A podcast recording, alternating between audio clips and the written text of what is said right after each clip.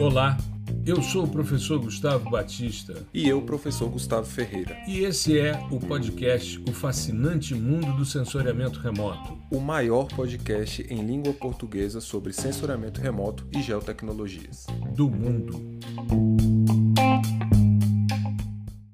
Olá, nós estamos começando mais um episódio do podcast O Fascinante Mundo do Sensoriamento Remoto.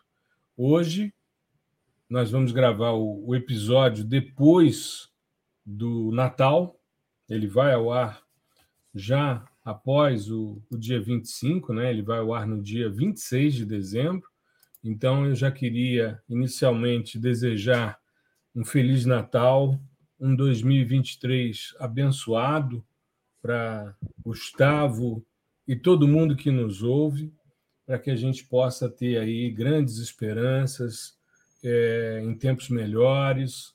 A gente já está vivendo aí um momento de mais é, confiança né, no fim de uma pandemia que nos tirou o foco e, e, de certa forma, mexeu com todo mundo. Né? Todo mundo saiu, de alguma forma, prejudicado dessa pandemia. Então, que a gente consiga, aos poucos, voltar à normalidade, voltar à vida com uma certa tranquilidade.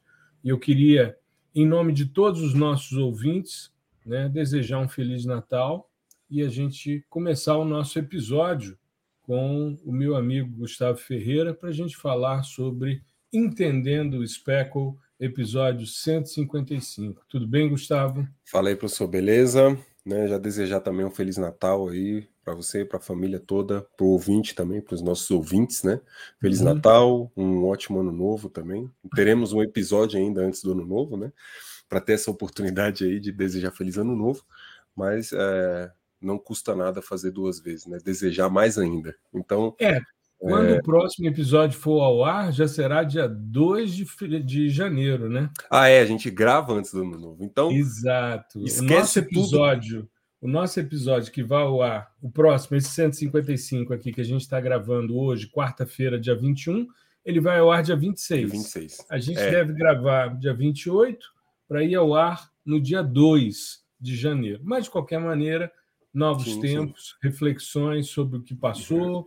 e o que virá, né? Sim. Então, esquece que tudo é que eu falei e Feliz Natal e Feliz Ano Novo, né? Porque não vai ter outro antes do Ano Novo. Tá? Então. e eu tô bem na cabeça aqui que ia ser mais um. É, o problema, problema, da gente trabalhar até as vésperas do Natal é, é que a gente se desorganiza, né? Você sabe é, não, lá, lá, no trabalho tá assim também. Lá no é, trabalho é, tá desse quando... jeito, todo mundo. Ah, já é Natal, já é Natal essa semana. É, pois é. Exato. Você sabe que quando eu era moleque, eu tinha sempre né, as férias escolares. Então, assim, quando entrava dezembro, a gente já estava de férias e pô, ficava em casa, né? Era um desespero para os pais, porque né, os moleques tudo em casa, sem ter o que fazer, e pai e mãe trabalhando, enfim. E eu me recordo de ficar assistindo Sessão da Tarde, aí tinha os filmes de Natal que antecipavam, Sim. os desenhos e tal. Então havia toda uma preparação, e quando chegava a noite de Natal, normalmente aqui em Brasília chove, né? Na Sim. noite, na, na véspera do Natal, tinha aquela história de ir para casa de um tio, ou a família toda reunia na minha casa e tal. Mas isso vai se perdendo com o é. tempo, né?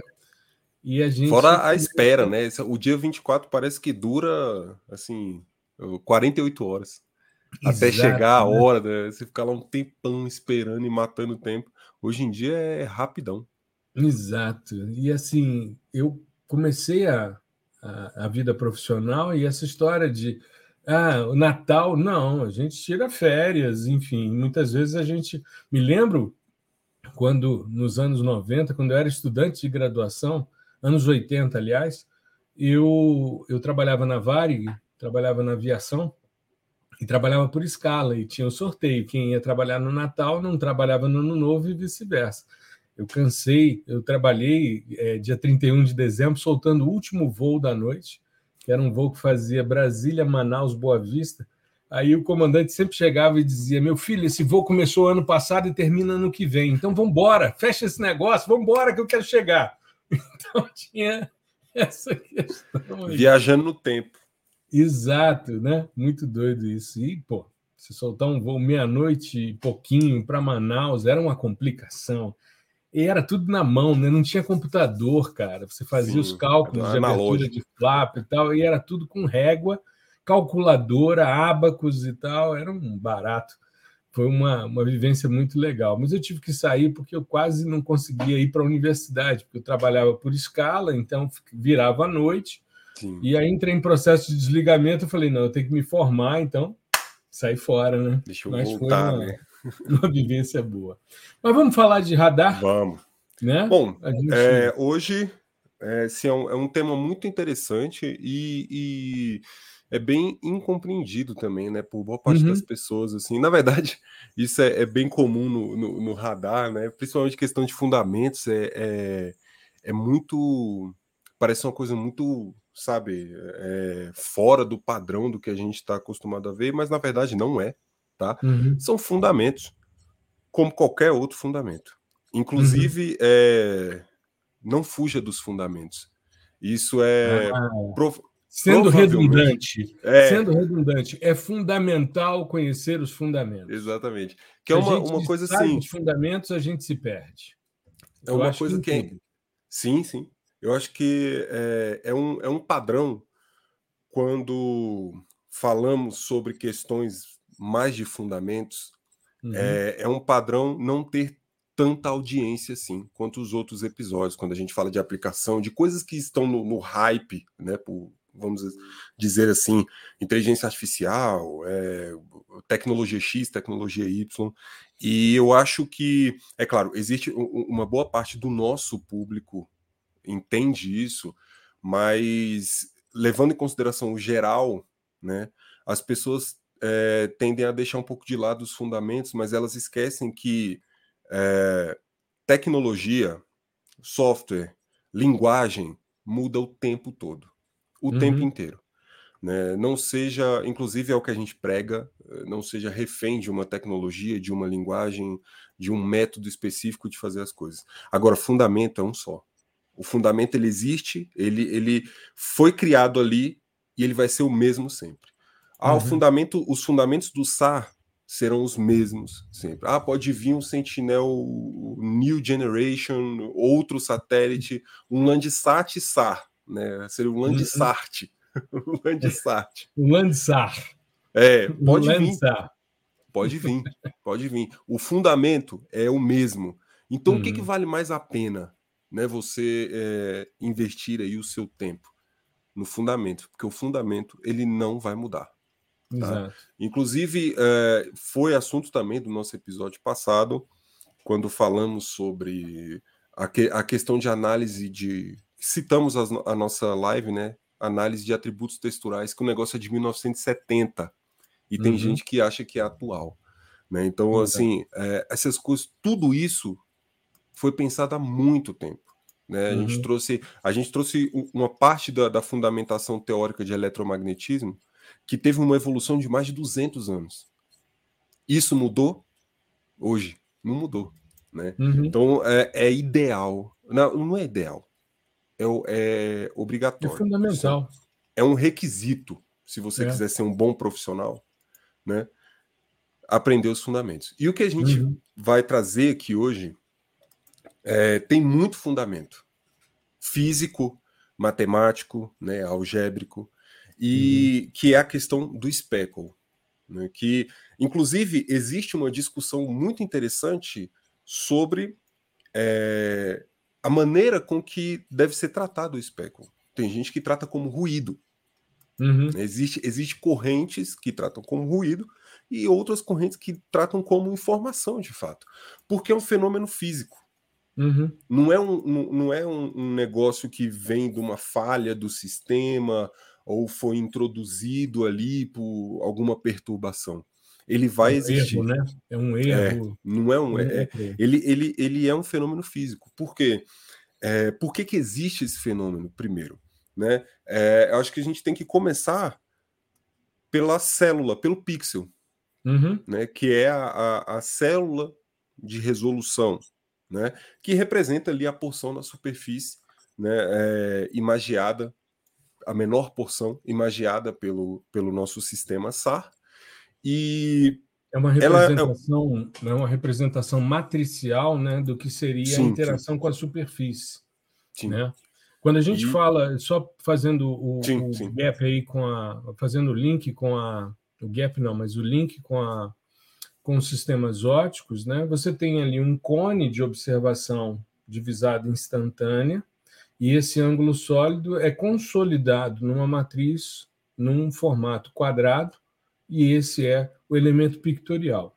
Inclusive, outro dia, um, um, aluno nosso que nos acompanha sempre no podcast, né, sugeriu que a gente falasse sobre isso. Eu disse a ele: olha, tem um episódio, não me lembro o número agora, mas nós já falamos sobre esse elemento primordial, o né? O pixel.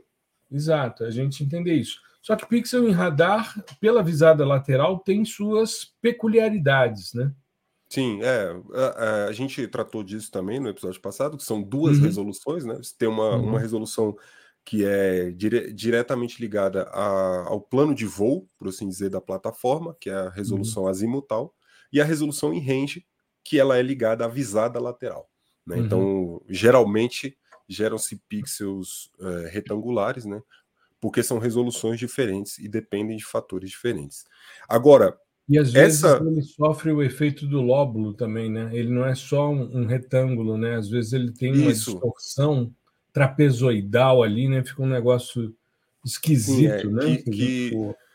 Como se você pegasse uma lanterna assim e colocasse Sim. A, a iluminação assim de lado, né? Você veria esse é. lóbulo também. Uhum. É mais ou menos aquele princípio ali. Agora, essa célula de resolução, né, ela ocupa uma área específica é, se a gente estiver falando de Sentinel-1, de dados já corrigidos por efeito é, geométricos ali, né, distorções do terreno, aquela coisa toda, ele vai ter um pixel ali mais ou menos de 10 por 10. Né? Então é um isso lote. Ground range, né? No, isso, no GRD. Isso, que é o, o a, são as coordenadas projetadas na superfície. Isso. Então você vai ter. Se vai para o single loop complex, esse pixel ele vai ter em torno de 14,7 metros de. de Sim, é, aí, aí tem. Tem, aí vai, de, vai depender, no Sentinel-1, vai depender da, da forma que foi adquirida, né? Qual é o tipo de produto, qual, uhum. qual foi o tipo de, de imagiamento, né? Uhum. E só que uh, uh, a questão é que isso é uma área extensa, né? A gente está tratando, por exemplo, nesse exemplo específico aqui, de 100 metros quadrados, e dentro desses 100 metros quadrados, você tem uma infinidade de alvos. Uhum. Né? Então, é, são vários elementos ali e cada elemento com um cross-section específico. Né? Claro que isso é modelado, então você tem é, é, o modelo que ele vai ser generalista para todo mundo, só que uhum. na realidade isso não, não, não vai acontecer, ele não vai é, refletir da mesma forma para todos os alvos. Né? Isso é só o modelo matemático que a gente utiliza para representação. Uhum. Agora, cada alvo desse vai ter um comportamento, vai ter um retroespalhamento diferente. Né? E como a gente está tratando de um sistema coerente, o que, que é um sistema coerente? Eu emito, eu, é, eu, além de emitir a minha própria energia, eu emito em um comprimento de onda só. Né? Eu não tenho uma banda, uma faixa espectral. Né? Isso é, existe uma outra discussão que a gente utiliza para melhorar a resolução em range, que é o chirp. Né? O chirp é um pulso que você emite aumentando a, a banda espectral. Né? Você aumenta a largura do, do da, da, de banda. Né? Então você uhum. começa ali com, com uma onda. Se a gente pegar num, num 2D, é uma, uma senoide que ela é um pouquinho mais aberta, né, com, com maior espaçamento, maior amplitude, né? E aí você começa com ela e vai encurtando, né? Você vai encurtando esse na verdade amplitude não, esse comprimento de onda. Então você começa com um comprimento maior e vai diminuindo isso e você emite esse pulso. Esse é o, é o que é chamado de chirp. Não é uhum. um único um pulso com um único comprimento de onda, né? Você uhum. tem um, um conjunto ali e ele vai diminuindo é, à, medida com que você vai emitindo. Você começa muito grande e emite e chega lá no final pequenininho. Uhum. Pois bem, isso, isso é uma outra discussão. O fato de ser coerente é eu trabalho com um único comprimento de onda, né? Uma faixa específica, um ponto específico, 5 ponto alguma coisa gigahertz lá no Sentinel-1. Uhum. E isso é o que torna o sistema coerente. E por esse fato é que eu tenho um sistema coerente, né? Eu emito na, no, no, mesmo comprimento de onda e eu tenho vários espalhadores distintos com, e, e com orientações distintas lá na minha célula de resolução uhum. e com distâncias entre os espalhadores distintas também. Né? E aí o que acontece? Você precisa resolver todo esse sistema e retornar um único valor. Uhum. Porque o pixel só vai ter um valor. Na verdade, a gente está tratando de um sistema complexo, e aí você vai ter dois valores, né? Que é o valor de amplitude e um valor de fase. E isso tudo no domínio complexo, no, no, uhum. nos números complexos, né? No, no espaço onde você tem um, um, eixo real e um eixo imaginário. É aquele uhum. mesmo, aquele mesmo é, conceito que a gente vê no ensino médio, né? De números complexos. E uhum esse, esse, esse valor ele tem que levar em consideração todos esses espalhadores, né? E o, os seus respectivos cross-sections, já que a gente depende do cross-section, né? E o comprimento de onda que está chegando. Então, uhum. o que, que acontece? Como o, o, o que, que é de fato o speckle? Né? O speckle é um efeito que é causado por conta da interferência entre esses vários espalhadores, né? E daí essa interferência pode ser construtiva ou destrutiva. Ou destrutiva né? né? A gente vai falar um pouco disso mais para frente, mas uhum. é um uhum. processo é, de uma soma né, aleatória. Existe um nome específico para isso, está me fugindo a, a, cabeça agora, mas é uma soma aleatória dentro do domínio complexo, então naquele espaço vetorial do real e do imaginário. É uma soma é, seria, aleatória. Seria uma soma coerente de todos os contribuintes dessa célula, isso, né? Isso. Ou seja, isso. seria o vetor resultante de, do comportamento, seja no eixo real, seja no eixo imaginário, de cada um desses elementos que está dentro do pixel.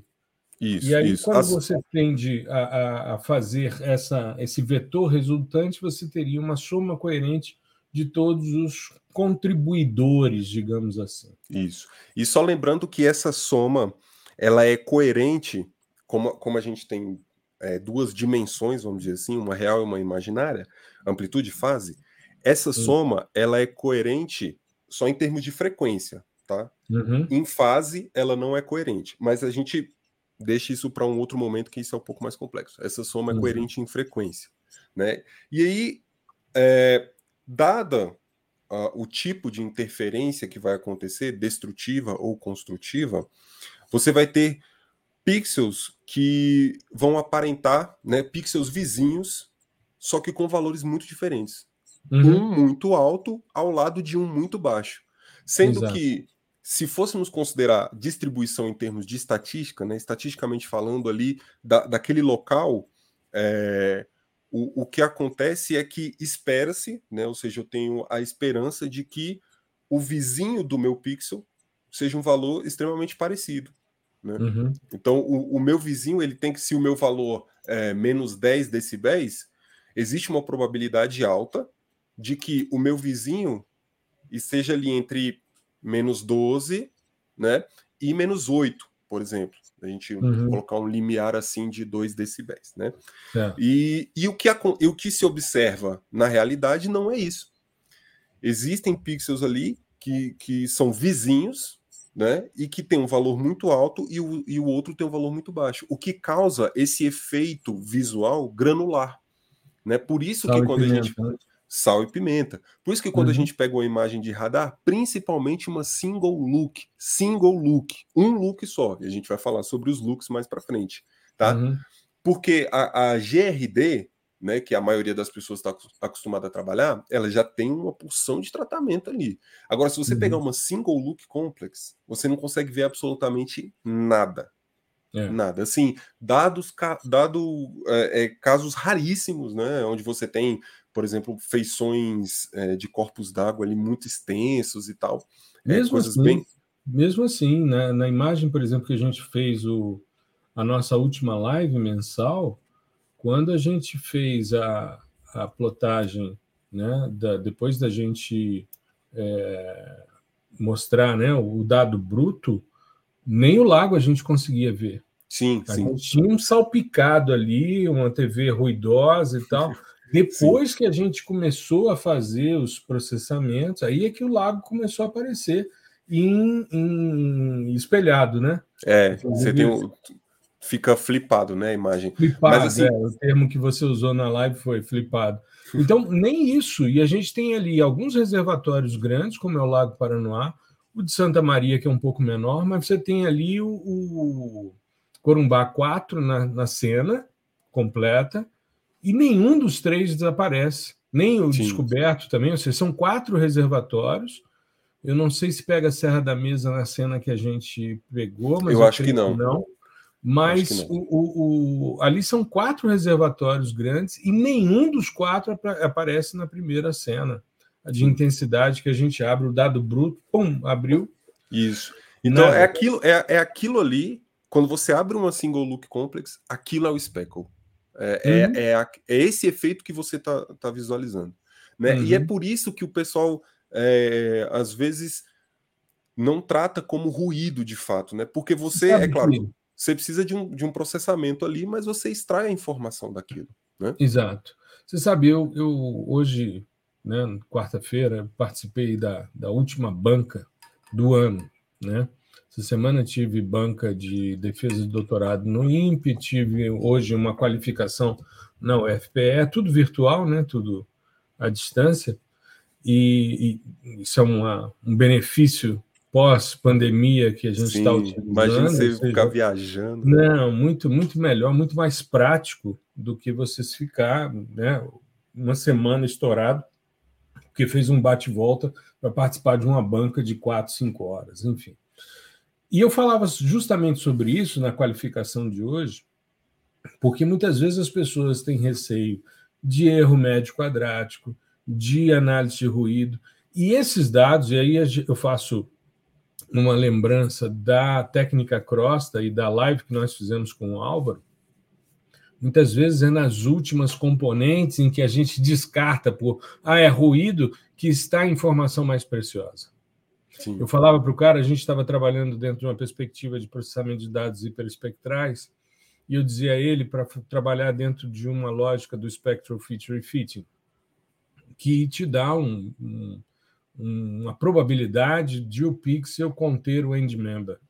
Eu estava falando para ele, olha, se você trabalha com um dado separado, a imagem scale, que é o primeiro resultado, é a profundidade de feição. A profundidade de feição, ela tende a ser proporcional ao conteúdo do material que você está investigando. E a RMS é o erro médio quadrático do ajuste que é feito de mínimos quadrados entre o, pixel, o espectro do end member e o espectro do seu pixel. E essa, esse erro ele te traz muita informação importante. Ele precisa Sim. ser analisado, porque às vezes um alto sinal te dá uma falsa percepção de que aquele pixel tem aquele end member e quando você pega o erro, o erro é alto, então a probabilidade é baixa de ter aquele end member. Mas é importante você entender o ruído. Por isso, nunca eu peço que eles façam de forma integrada, mas sempre separado para as análises. Assim como o speckle é extremamente importante, porque às vezes, como você bem salientou, numa relação de contexto, um pixel preto do lado de um pixel branco e o alvo é o mesmo mas é porque Sim. você tem uma disposição espacial dentro dessa, desse elemento de resolução, dessa célula de resolução, esse pixel SAR, que vai fazer com que, de repente, uh, o vetor resultante tenha uma característica construtiva, e aí você tem uma resposta elevada, ou não, destrutiva e uma resposta baixa. Não significa que são coisas distintas, não, são, não significa que são alvos diferentes. Eles são diferentes em termos, muitas vezes, de arranjo espacial, mas às Sim. vezes é o mesmo, é a mesma mata, é o mesmo corpo d'água que aparece salpicado ali. Né? O corpo d'água menos, porque você tem uma resposta menor, mas em ambientes em que você tem um, um, um, um componente mais volumétrico, você acaba tendo essa percepção e essa necessidade, muitas vezes, de compreensão Sim. e de redução também né? Também é uma Sim. possibilidade. É, aí a, a questão é que é, é, uma coisa que sempre vai acontecer, é um fenômeno que é do, é, é do sistema, né? Uhum. E, e, a gente já sabe que isso dificulta a interpretação, né? Tanto uhum. visual, né, que a gente não consegue ver nada, quanto é, automática, né? Se você for rodar isso no classificador, ele vai ficar meio doido, ele vai achar que aquilo é, é uma imagem totalmente aleatória, né? Uhum. Sem, sem padrão algum, certo? Uhum. E, e qual é a ideia, então? Bom, olha só, vamos, vamos pela lógica. A gente é um fenômeno físico, ele vai existir sempre, né? Não interessa se você tenha um, um ah, tem um, um, radar que é centimétrica a resolução. Uhum. Vai existir o speckle porque você está tratando de um sistema coerente. Sempre que tiver um sistema coerente, vai ter esse efeito speckle, né? Então, uhum. o, que, o que, que a gente precisa? A gente precisa modelar esse cara matematicamente de modo a tentar reduzir né, o máximo possível a influência desse, desse efeito na nossa imagem. Uhum. E existem é, algumas formas de modelar, e a mais utilizada e, e, mais simples até, né, acredito eu, é o modelo multiplicativo. Sim. De modo que o speckle ele entra como um fator multiplicador dentro do, do, do meu pixel ali em termos de intensidade, né? Então a uhum. fórmula é bem simples, inclu inclusive. É o I de uhum. intensidade que ele vai ser igual a intensidade ao... medida, né? A intensidade medida. A intensidade né? medida ele vai ser igual ao valor real, né? Da, uhum. do, da, daquela célula ali, da, daqueles alvos, ao valor real de espalhamento vezes o speckle, o speckle. Uhum. que é o, o, o speckle é dado pela letra Z, né? Então, é, ou seja, é um fator multiplicativo. Uhum. Eu tenho o, o que eu espero, né, que é o valor a ser estimado, né, o valor a ser estimado é o valor real. E ele está uhum. sendo multiplicado pelo speckle. E aí, qual é o objetivo de várias técnicas que a gente vai listar agora de redução do speckle? É estimar o melhor valor desse, que é o R, né, que é o R vezes Z. É o valor uhum. real vezes o Z, que é o uhum. speckle. Então, Uma coisa meu... que eu acho que é importante salientar, Gustavo, para fazer o link com o que a gente já fez até agora, de eventos, de lives, de episódios, é que normalmente o speckle ele vai gerar é, problemas de interpretação, como você bem salientou, de classificação, principalmente quando a gente está fazendo segmentação, que foi o tema da discussão Sim. passada, né? a classificação orientada a objetos. E aí essas técnicas de redução de speckle, elas precisam ser aplicadas, mas a gente tem que lembrar sempre que a gente tem que trabalhar de maneira a que a aplicação não detone o dado, ou seja, que eu preserve uma informação radiométrica que vai distinguir os alvos, porque depois eu vou fazer aí é, procedimentos de decomposição polarimétrica, às vezes vou trabalhar com interferometria, com tomografia e eu preciso preservar a informação radiométrica. Então, dependendo do nível de filtragem que a gente aplique, a gente pode perder isso. Exatamente. A gente pode interferir na resolução espacial, na informação de borda, na informação textural, que foi tema de episódio recente, né, os atributos texturais. Lembrando que a gente, sempre que possível, utiliza os dados SAR como forma de expansão do nosso espaço de atributos para ampliar a compreensão, principalmente quando a gente está buscando uma classificação do tipo geóbia. Sim, então eu sim. acho que é importante essa, essa lembrança, né, que esse, esse processo de despeckle ou de remoção do speckle, ele tem que ter isso em mente. A gente precisa sempre trabalhar não de forma a alterar tudo de forma aleatória, mas trabalhar dentro de uma compreensão para que a gente possa visualizar um resultado sem comprometer o nosso dado. Exatamente. Ou minimizando a, a, a, o comprometimento, né? Sim, sim. É, e, e é exatamente sobre isso que eu ia falar, porque é isso que é estimar o melhor valor de R. O uhum. melhor valor de R é aquele que vai preservar as características que são importantes para o seu trabalho. Uhum. Né? Por isso que a gente tem inúmeras técnicas e todas funcionam, a depender uhum. da aplicação. Né? E, e, é claro, do, do, do, seu conjunto de dados também. Então, uhum. estimar o melhor valor de R não é exatamente é, vamos colocar em termos mais matemáticos aqui, você achar uma função de custo, derivar ela e, e achar o ponto onde a derivada é igual a zero. Não é isso. Estimar o melhor valor de R é aquele valor que melhor representa o, o seu alvo ali em superfície, ou seu conjunto de alvos, né? Já que a gente está tratando de uma célula de resolução espacial, que contém múltiplos uhum. alvos. Então, é isso vai depender de tudo isso que você falou. Né? Uhum. Você tem que. É, é importante para você manter características te texturais, é importante para você manter as bordas, é importante para você manter o máximo possível a resolução espacial, porque todos os processos de filtragem eles vão degradar a resolução espacial. Né? Então, uhum. Então, é, enfim, é importante preservar característica radiométrica e isso que, que o usuário tem que levar em conta. Né? Então, uhum. novamente, não é o computador pensando por você. Você tem que aprender a analisar os dados e, e pensar por si, é, a depender da sua área né, geográfica e da, do, do, tipo de técnica que você quer empregar, né, do tipo de classificação que você quer fazer, o alvo que você quer evidenciar. Né? Exato. E a gente e... muitas vezes vai com o intuito de uma melhoria, por exemplo, de resolução radiométrica, e a gente acaba degradando resolução espacial e vice-versa. Então a gente precisa ter em mente o que, que a gente quer preservar na nossa análise para a gente optar por qual filtro utilizar, qual é a lógica que eu vou uh, trabalhar, se eu vou trabalhar dentro de uma perspectiva mais de domínio espacial, de domínio de frequência, se eu vou trabalhar temporal. com uma lógica temporal, né, mono, multitemporal, enfim. Então, eu acho que é interessante a gente pensar nessas perspectivas usando sempre a lógica de qual é o mínimo de perda que eu quero ter em cada um desses elementos. Sim, e aí sim. usar essa, essa, esse processo de redução né, desse speckle, desse, desse pontilhado, dessa mancha, que é um processo inerente à aquisição dos Nossa, dados SAR. Né? Sim.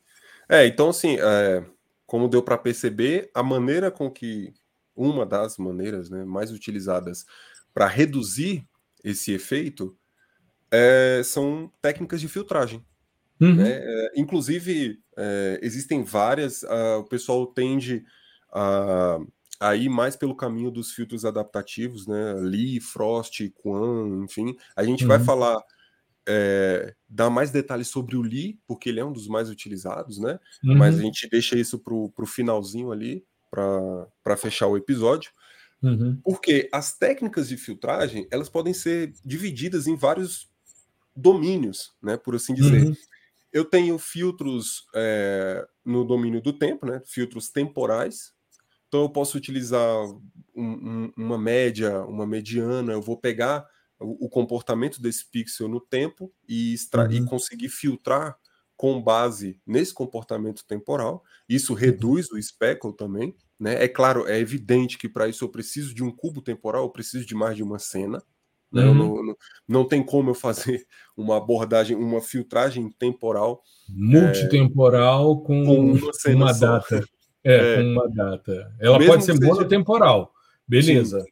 Beleza. Mesmo que seja, ah, mas eu tenho, eu tenho duas polarizações, então tem um cubo com duas cenas, mas é tomado é, mas é da mesma data, hora. né? É, a mesma data de aquisição, mesmo Sim. momento de aquisição é só um filtro para passar um, um, uma, uma polarização e outra, né? Como você bem salientou no episódio passado, a questão dos filtros de, de lente polarizada, né? De luz polarizada em lente de óculos escuros é a mesma coisa. Né? Exatamente. Então, é, se a gente for pensar em termos de filtros, eu acho que o ideal seria a gente dividir em mono e multi, né? Para a gente trabalhar essa perspectiva. Tudo bem, inclusive o Snap tem isso, ele tem o, o filtro mono e o filtro multitemporal.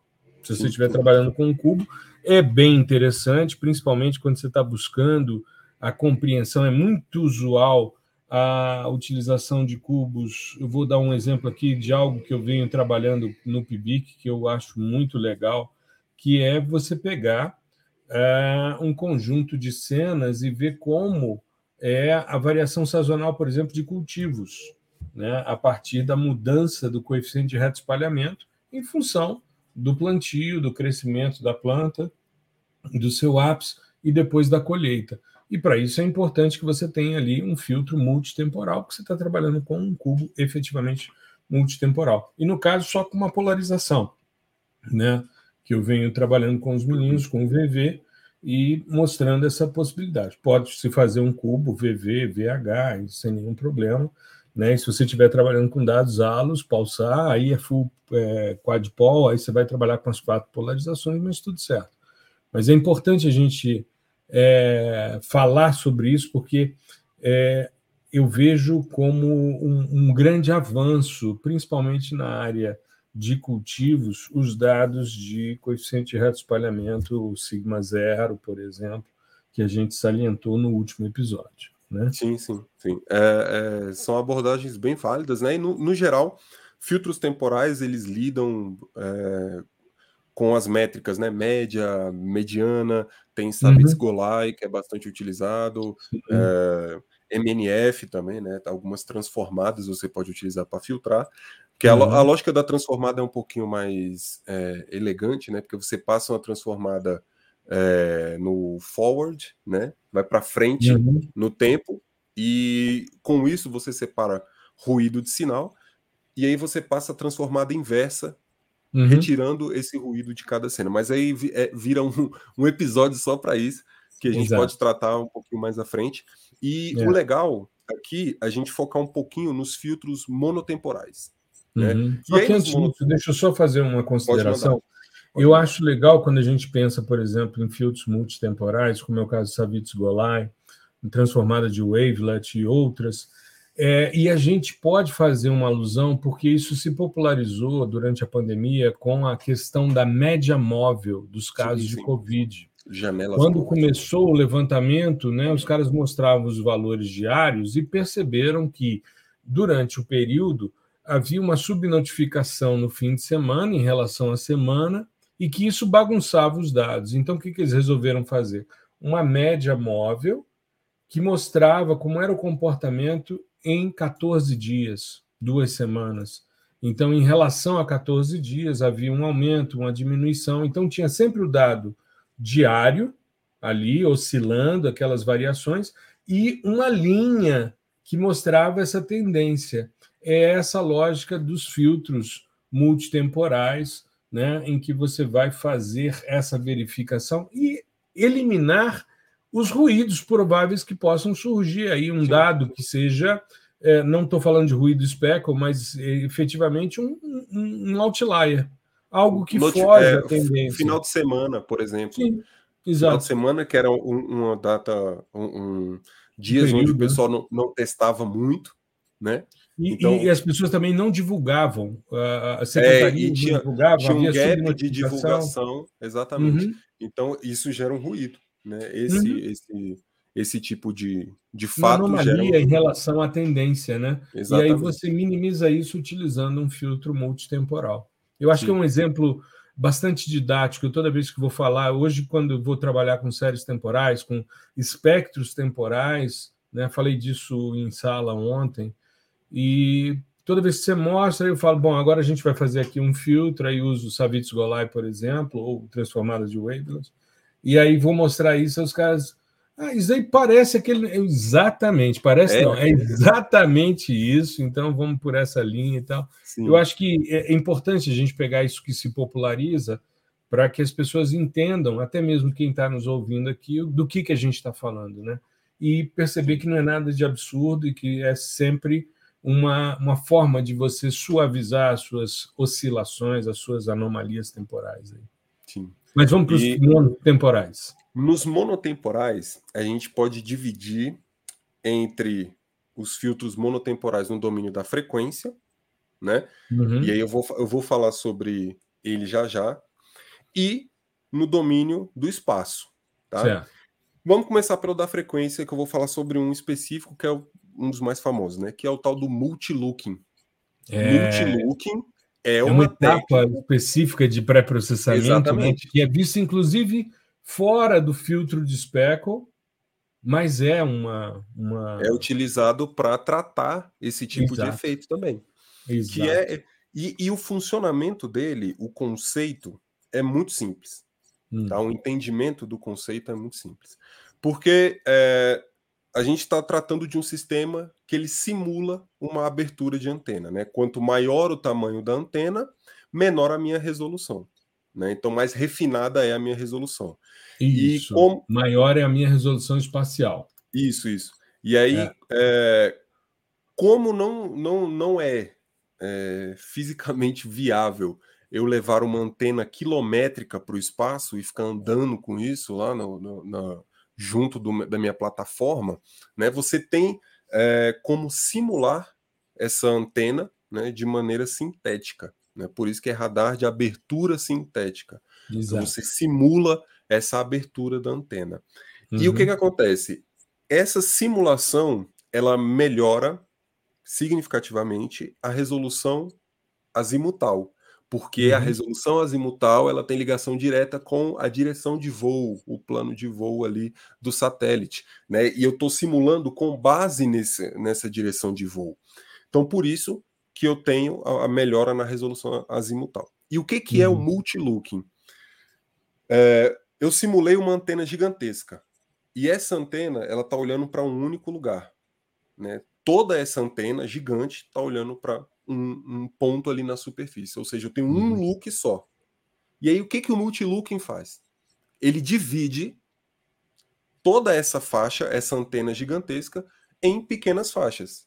Aí uhum. a, a, depender do número de looks equivalentes que você quer colocar. Ah, essa imagem tem três looks. Significa que eu dividi a abertura sintética em três. Exato. E aí, qual é o valor do pixel? O pixel vai ser uma média desses três caras. Ah, uhum. eu dividi em 32 looks.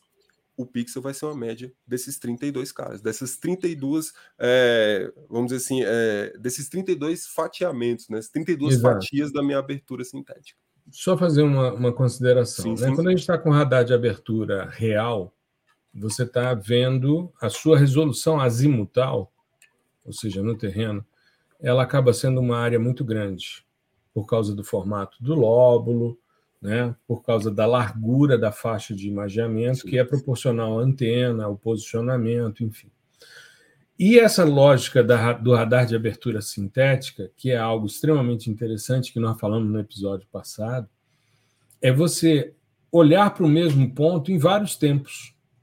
Então, é, o seu satélite está se deslocando, ele tem uma dimensão específica de alguns metros, e você está olhando para aquele mesmo ponto no tempo zero, no tempo 1, um, no tempo 2, no tempo 3, no tempo 4, no tempo 5, e com isso você reduz essa resolução azimutal para que você tenha uma alta resolução espacial. Pixels muito detalhados, da ordem de 10 metros.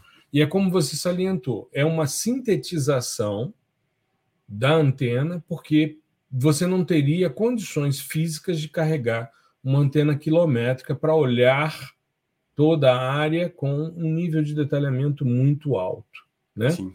E aí a ideia é justamente essa: é você pegar o sintético e fatiar nos diversos looks que foram sintetizados para fazer uma resolução, né, um look, e aí você tem multilooks. Como você faz essa média, você acaba minimizando, como você tem vários momentos observando o mesmo ponto, e aí você tem a interferência construtiva e destrutiva se alternando ou, ou mudando ao longo das visadas, ao longo das observações, nessa média você minimiza esse efeito. Exatamente. Também, exatamente. Né? E aí você aumenta é, é, formalmente aqui falando, né, em termos de é, mais para o pessoal da academia mesmo, você aumenta a relação sinal-ruído, uhum. né?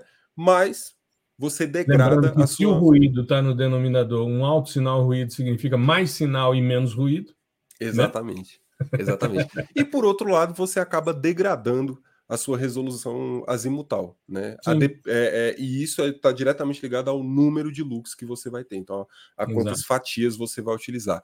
E essa, essa lógica da, do SAR ela é interessante porque toda vez que a gente fala de sistemas imaginadores, a gente trata do, do cone né, de, de visada, uhum. que ele sai menorzinho do sensor e ele vai aumentando à medida que chega na superfície terrestre. O cone gerado pela abertura sintética, ele é invertido. Ele uhum. sai grandão da antena e vai, vai afunilando, afunilando, até chegar. E, é por, é, é, e isso é uma representação do é, visual do melhoramento da resolução. Né? Então, é basicamente isso. Você e é uma um grande sacada, né? Ninguém sim, usa radar sim, de abertura genial. real hoje. Genial, é exatamente. É genial, genial. é genial, né? O cara simplesmente ele resolve um problema, né? Físico. Sim, sim. Tem que ter uma antena gigantesca para poder observar uma área menor. Ele vai simulando isso, vai sintetizando isso. Sim. E por isso o termo SAR, né? Synthetic é. Aperture Radar eu, eu acho essa ideia, eu acho uma sacada genial. Aliás, Sim, existem o... os momentos. É, assim, eu ia falar a isso. genialidade extrapola, enfim, né? E os caras vêm com. No, com no radar tem, no radar tem vários. Né? A gente vai uhum. falar. A, o, o, o, próximo tópico da série é só de é, polarimetria. Né? E aí uhum. tem várias sacadas também, mas essas são, são elegantes porque são simples. Né? Uhum. O cara conseguiu simular. E agora, para você tratar o, o, efeito speckle, você pode simplesmente fatiar esse, essa faixa, né? E uhum. calcular a média que você vai reduzir significativamente. Estava dando seu... uma olhada, Gustavo, aqui rapidinho sim, sim. nas anotações, só para exemplificar essa questão que a gente falou ainda há pouco, que você falou da inversão do cone, né? Quando a gente tem um radar de abertura real aqui para uma antena pequena, coisa de 10 metros, de comprimento da antena, a uhum. largura da faixa vai ser de 5 quilômetros, certo? Normalmente, vai ser uma faixa muito larga. Isso com uma distância entre o sensor e o alvo de 850 quilômetros. Isso é modelizado a partir da, é, da equação da resolução azimutal. Quando você usa abertura sintética, você simula a antena de 5 quilômetros para a mesma distância de 850 quilômetros né, de, de, de, faixa de observação entre o near range e o far range, 850 quilômetros, né, entre a, a, plataforma, melhor dizendo, e o alvo imagiado, e aí a sua resolução espacial é da ordem de 10 metros. Pois é. Então você inverte o processo. Inverte as coisas. E é sensacional, porque você está. Que é a lógica aqui do Earth 1, né? Que uhum. é e ERS 1 e o ERS 2, né? Que é essa dinâmica de você, a partir de uma antena de 10 metros, você simular uma antena de 5 quilômetros, que seria um absurdo. Eu fico pensando você colocar em órbita uma antena de 5 quilômetros para ela ficar pois mandando é. pulso ali, né? Então você utiliza essa lógica das diversas visadas e sintetiza Sim. isso de forma genial. Genial. Eu, eu, só e... lembrei disso que eu estava olhando minhas anotações aqui e me ah, lembrando dessa, dessa possibilidade. Perfeita a colocação, porque é, a gente vê na prática né, como funciona. Uhum. E, e, e, isso é só. A, a, gente trouxe esse aprofundamento um pouquinho maior no multilooking só para vocês terem uma noção do quão simples é a ideia. Uhum. Né? Claro que tem, tem todo um, um, um ferramental teórico, matemático e físico por trás disso, mas a ideia geral, que é o, o a, a, nossa proposta, né, de colocar na cabeça do ouvinte esses conceitos de maneira né, mais simples inicialmente, para que vocês possam aprofundar depois, a ideia é muito simples. Né? Então não uhum. precisa ter medo desse tipo de coisa. Né? Exato. E agora. E deixar, e deixar a nossa homenagem a Carl Willey dessa lógica que foi o, o, de abertura sintética. O grande né? idealizador do SAR, né? Exato. O cara foi, foi rompeu, é, quebrou paradigmas. É. E, bom, seguindo a linha aqui do, dos domínios, né? Lembrando, a gente tá no, foi do não temporal, domínio da frequência, multilooking. Agora, uhum. a gente continua no não temporal, só que no domínio espacial, e vamos uhum. para os chamados não adaptativos tá? Uhum. Para finalizar com os adaptativos.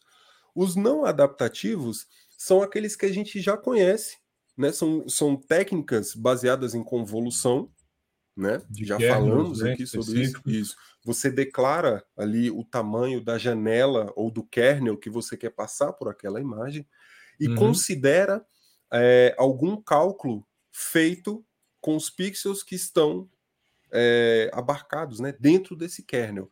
Então, uhum. se eu tenho um kernel, por exemplo, de 3 por 3 um filtro não adaptativo muito simples, média. Né? É, eu, tenho, eu tenho um filtro mediano, né? Uhum. Eu tenho um filtro, eu tenho um kernel de 3 por 3 significa o quê? Eu vou pegar, eu estou passando ali no início da minha imagem, eu vou pegar né, o, o canto os, superior esquerdo. Isso, eu vou pegar todos os pixels que estão colados nesse kernel de 3x3, né? Então, uhum. o, os três primeiros da, da, da primeira, primeira linha. linha.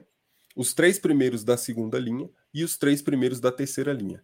E vou calcular a média deles. E vou calcular a média desses caras. A média desses caras vai ser o meu pixel da imagem filtrada. E vou passando o isso. Pixel central desse kernel 9 por, é, 3x3, ou seja, você tem 9 pixels, o valor central é a média dos 9 pixels. Você substitui. Você reduz em uma linha, em uma coluna, quando você trabalha sim, com kernel sim. 3x3, há uma perda, mas não é tão significativa assim, em termos de dimensão espacial, mas com isso você vai minimizando com sim. filtros não adaptativos, né? É, e assim, existem estratégias de é, processamento digital de imagens que, que visam não deixar esse efeito de você comer a, a bordinha ali, né? Deixar uhum. a, a, bordinha da imagem de lado. O que, que você faz? Você pode repetir a borda. Então, se eu tenho um 3x3, uhum. eu posso repetir é, a primeira coluna inteira, né? É, quantas vezes eu quiser, a depender do tamanho do meu kernel, e aí eu repetindo essa informação, eu é, resguardo ali essa primeira coluna. Né? Mas uhum. são técnicas, é, é, igual, igual você falou, isso não. Não, não costuma, nada, é, não, coluna, não costuma impactar em isso. Você tem uma cena com milhões de pixels, né? É. Então, tem 4 você mil percebe, colunas. Você nem percebe. Sim, Mesmo sim, quando é. o kernel é grande, você nem percebe uma redução espacial tão sim. generosa de uma cena, né? Sim. Então, assim, na maioria. Uma imagenzinha pequenininha de, de didática que tem ali uns, uns sei lá, uns, uns 60 pixels e tal, para você ter uma é. noção e tal, mas fora isso, passa Sim. sem, sem Então, perceber, né? assim, na maioria das vezes, aliás, eu, eu nunca fiz esse processo de repetir a borda. Né? Eu. eu. sei que existe, é, é simples de aplicar, mas nunca vi necessidade, né? Nem na verdade. Eu. Nunca vi necessidade, em mais de 30 anos de processamento digital de imagem, nunca tive essa necessidade. Sim. Agora, o... voltando para o assunto dos não adaptativos, os não hum. adaptativos. É... Por que, que, é não adaptativo? Porque ele não é, consegue, é, vamos dizer, computar o comportamento é, em termos de textura, de borda, daquele kernel. Ele vai tratar todo mundo igual. Uhum. Né? Ou seja, é, inevitavelmente você vai suavizar muito alguns, alguns alvos, você vai perder algumas bordas, né, que talvez, né, é, na, na, verdade, na maioria das vezes no SAR, elas são importantes. Né? Você vai perder algumas zonas de transição onde o gradiente ali do, de uma zona que está bem clarinha ele é bem abrupto para uma zona que está bem escura. Né? Então uhum. é uma uhum. zona, uma zona de transição bem marcada, uma borda bem marcada. E os filtros não adaptativos, eles costumam a eliminar essas bordas. Então deixa a coisa tudo meio homogênea, meio embaçada, assim, sabe? É, uhum. É, é claro que a depender da janela que você vai passar, você nem vai enxergar isso. Eu lembro que a gente fez um, um post sobre filtros, é, aliás, sobre erro, né? É, erro raiz quadrada do erro médio, é, onde a gente mostrava processos de filtragem no, na, em imagem SAR e media o erro ali atrelado a cada uma, com janelas diferentes. E quando você uhum. visualiza a imagem por si, filtrada ou não filtrada, com janela de 3 ou janela de 9, você não vê absolutamente nada, porque você tem uma densidade de pixels muito grande. A não ser uhum. que você dê um zoom ali e veja um conjunto de 100 pixels, né, por ali, 10 pixels, não sei, se você vê no, no contexto geral, não vai ter tanta diferença. Né? Agora, nas métricas de erro já tinha bastante diferença. Né? Então, uhum. Então, é, é, às vezes é, é, bom tomar cuidado com isso, porque de fato ela suaviza, costuma suavizar mais. Né? Então, é ideal que, que você utilize, se for detecção visual, que dê um zoom e, e olhe bem ao alvo que você quer destacar para ver se não está pasteurizado demais, né? E trabalhe com métricas de erro também. Dentro de declara várias janelas, vários kernels e vê ali qual é o que está dentro de um, de um valor de erro esperado, né? Uhum. E se tem o um não adaptativo, tem o um adaptativo que é justamente Exato. o cara que leva em consideração o comportamento estatístico dentro daquele kernel, que é o que a gente chama de estatística local. Então, uhum. é, o, o que a gente vai falar agora, que é o mais famoso de todos, que é o filtro de Lee, ele trata, se eu não estou enganado, porque são, são dois ou três artigos, porque tem vários Lees, né? Tem o Lee, uhum. o primeiro, aí tem o Lee refinado, que é o Enhanced, e tem o Lee Sigma, né? Então, o, mas em um desses três papers, ele trata de é, algoritmo baseado em estatística local. E o que, que é essa estatística local? É uma maneira é, estatística de compreender o comportamento levando em consideração o, os valores do kernel em relação aos valores da imagem por completo. Então, como que funciona o filtro Lee? O mais basicão de todos. Ele é uma média, né? Só que é uma média ponderada. E onde que eu acho esse peso? Como que eu acho esse peso? O peso é a variável W, né? E a uhum. variável W ela é calculada de uma maneira simples, né? Que chega a ser besta. Que é o seguinte: o W é dado pela variância dentro do kernel. Então, se eu tenho um kernel de 3x3, eu pego esses 9 pixels, calculo a variância e divido pela variância mais a variância do kernel, novamente, divido pela variância do kernel, mais a variância do total da imagem. Esse é o meu W. Uhum. De forma que eu vou ter um W para cada passagem do kernel. O kernel passou aqui nos, nos primeiros, é, nos primeiros pixels, eu vou ter um W. Passou para a próxima, né? Para o uhum. próximo conjunto, eu vou ter outro W. Porque eu vou calcular essa estatística toda vez que eu for passando esse kernel ao longo da imagem. Né? E é um filtro de média? É, mas ele leva em consideração o comportamento local. E o comportamento local em relação ao comportamento global da imagem. Uhum. E isso confere é. o que em termos é, de resultado? Um, eles, esses filtros adaptativos, Lee, Kuan, Frost, eles costumam, né, eles têm esse é, como, como maior vantagem preservar mais os detalhes. Né? Então, questões uhum. de estrutura, de borda, de forma, você já não vai ver tão é, esse, esse caráter pasteurizado e embaçado como nos filtros não adaptativos. Né? E essa essa é a beleza que, que foram filtros criados né, basicamente para dados SAR, uhum. né, onde viram que a, a, interpretação do comportamento local ali de, de cada kernel era interessante para resguardar os detalhes. Né? E aí, e é claro que isso tem uma ligação total com o Speckle. Uhum. Né? Porque Exato. você precisa você ter um kernel, ou seja, ter uma região arbitrária definida, e você precisa extrair é, o comportamento estatístico dessa região. E, e aí o, o speckle vai fazer total diferença. Porque uhum. você vai ter né, centenas de, de, de, pixels ali com valores muito altos do lado de valores muito baixos, só que estatisticamente aquilo vai, ser, vai fazer parte de um mesmo objeto, né, uhum. de um uhum. mesmo alvo. E aí você consegue capturar muito bem o comportamento em termos de, de espalhamento com esse tipo de filtro. Por isso que eles são utilizados largamente, são os mais utilizados aqui sem medo de errar para esse tipo de dado. Perfeito, perfeito.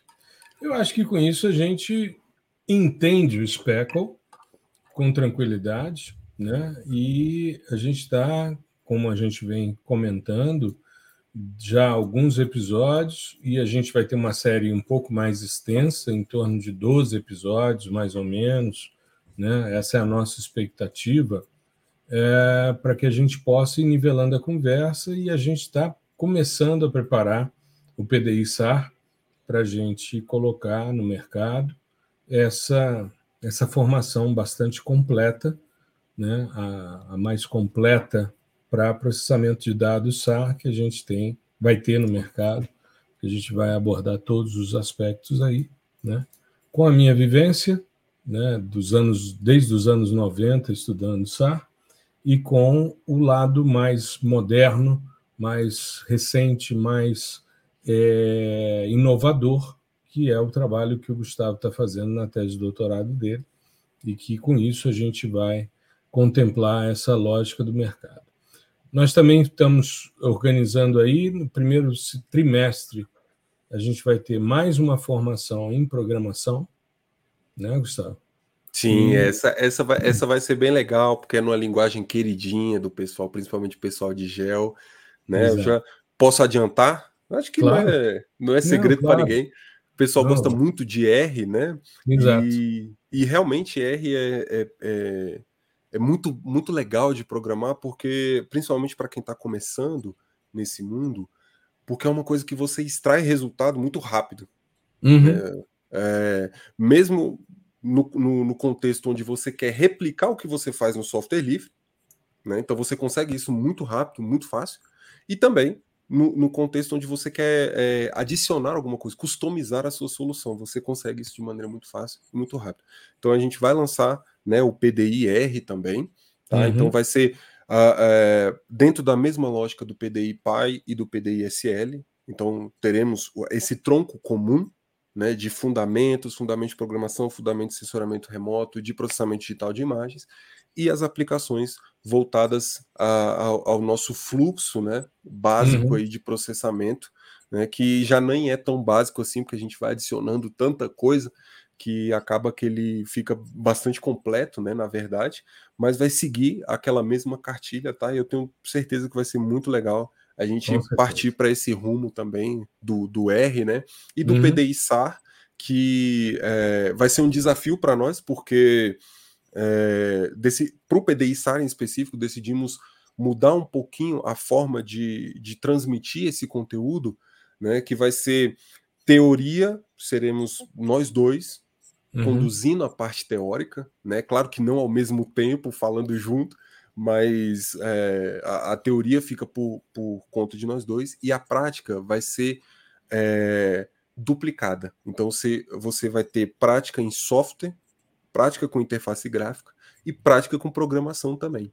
Por uhum. quê? Porque ainda é uma coisa que, que né, a gente entendeu lendo todas as métricas do, do, nosso público e tal, das pessoas que interagem com a gente, é, é um tema que ainda é muito áspero para as pessoas. Então, uhum.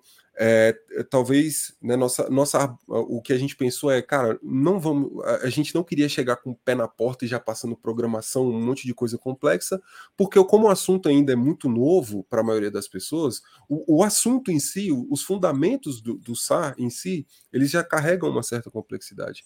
Né? Então, a gente queria passar, queria transmitir esse conteúdo é, em software livre, que fica mais tranquilo para as pessoas, mas não queríamos deixar de lado essa vertente da programação. Então, uhum. vamos colocar tudo junto.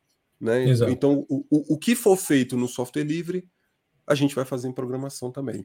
Então, esse é um, um novo, um novo modelo que a gente está testando e vai ser muito legal, né? Um, um, mais um desafio aí e para o primeiro trimestre a gente está lançando com certeza, né? Que vai calhar com o final dessa série. Exato. Aí nós vamos fazer um evento, vamos fazer o sim, lançamento sim. bonitinho, dentro dos moldes, e logo depois PDI-R a gente lança. E tem mais um PDI aí que a gente não vai divulgar agora, que sai depois, mas que é uma, uma, uma demanda nossa também grande aí, sim, sim. que o nosso público tem, e a gente, e a gente, a gente não vai dar spoiler. É, esse não pode dar spoiler, mas é. vai, ser um, vai ser um fechamento de uma série de capacitações PDI muito interessante, uhum. muito legal. Né? Acho que, que aí é, terminou, né, vamos dizer assim, claro que aqui a gente não exclui nenhuma possibilidade, mas é. Esse, é o, esse é o fechamento que a gente pensou para essa série de capacitações PDI, né? Uhum. E aí a gente parte para um outro rumo que é tão legal quanto o, o, o PDI, é claro, sem deixar o PDI de lado.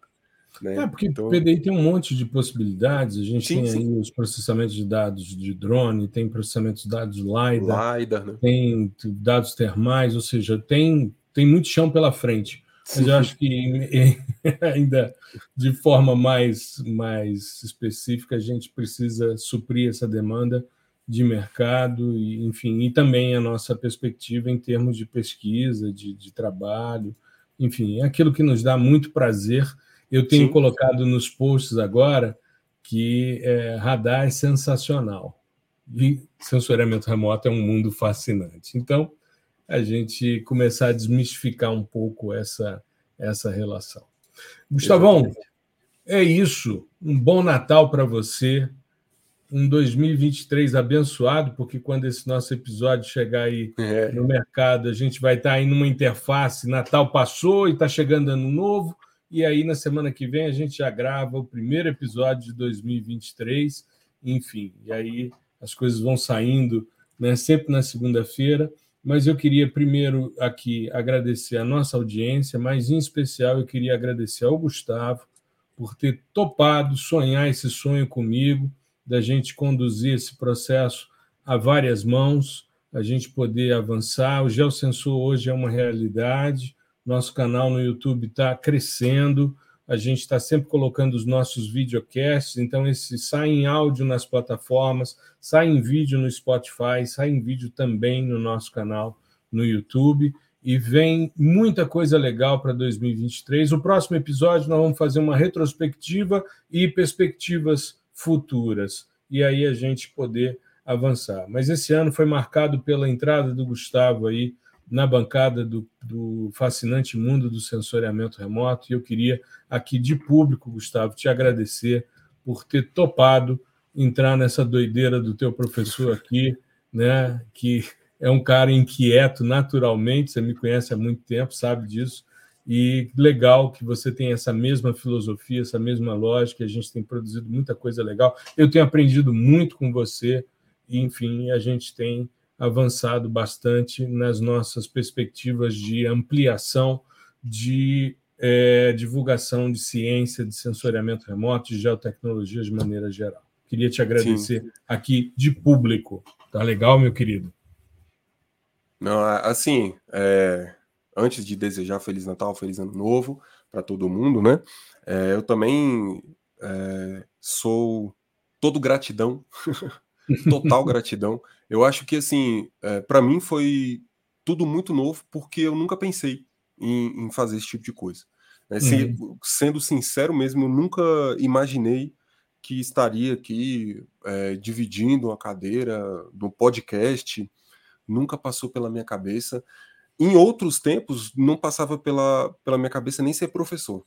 Né? Uhum. É, é, a gente acaba achando que não é para gente e tal, é, e vai buscar outros meios, né? Mas foi uma descoberta muito, muito, muito, muito boa para mim. Eu, é, cada dia que passa, eu me sinto mais motivado, né, a trabalhar nesse, é, com esse tipo de, de, de formato e divulgando esse tipo de conteúdo. Essa uhum. série especificamente de radar está sendo uma delícia para mim de fazer, uhum. porque é claro, é, tem todo o background que, que eu carrego por conta da confecção da minha tese, é, mas tem muita coisa que eu estou voltando lá nos livros, estudando tudo de novo e tendo esse é, o, o, prazer de aprender, né? Uhum. É, muita coisa que eu deixei passar anteriormente e eu estou vendo. E esse processo é muito legal. Eu acho que talvez o meu maior prazer seja em aprender, né? uhum. né? E, e, em outra instância divulgar esse conhecimento. E foi muito é, muito legal te encontrar nesse mesmo caminho e com os mesmos ideais, né? Eu acho que a gente vai muito nessa linha do que eu falei no, no episódio passado de que conhecimento é, é, ensino é construção e não imposição.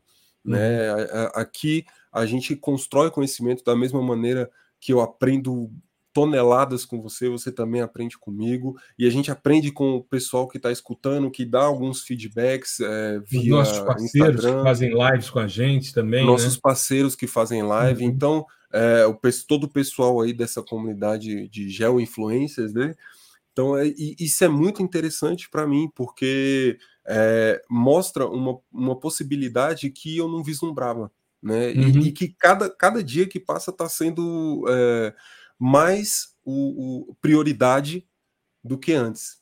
Né? Então, assim, eu, o que eu mais quero agora é finalizar, defender minha tese e mergulhar ainda mais de cabeça nesse projeto que eu tenho certeza que ano que vem vai bombar demais, não só com, com, com essa abertura né, de novos caminhos para novas capacitações, mas também da criação da nossa plataforma. Então a gente vai ter muito mais interação com o pessoal, com os seguidores, com o pessoal que escuta a gente, com o pessoal que interage. Alunos, né? com, com, os nossos estudantes. Então, assim, uhum. assim, vai ser. Eu tenho certeza que vai ser maravilhoso. E aqui eu já deixo também, além do agradecimento a você, o agradecimento também à equipe, né? A Lu, ao Délio, é, uhum. a minha esposa também, a Natália, que ajuda bastante.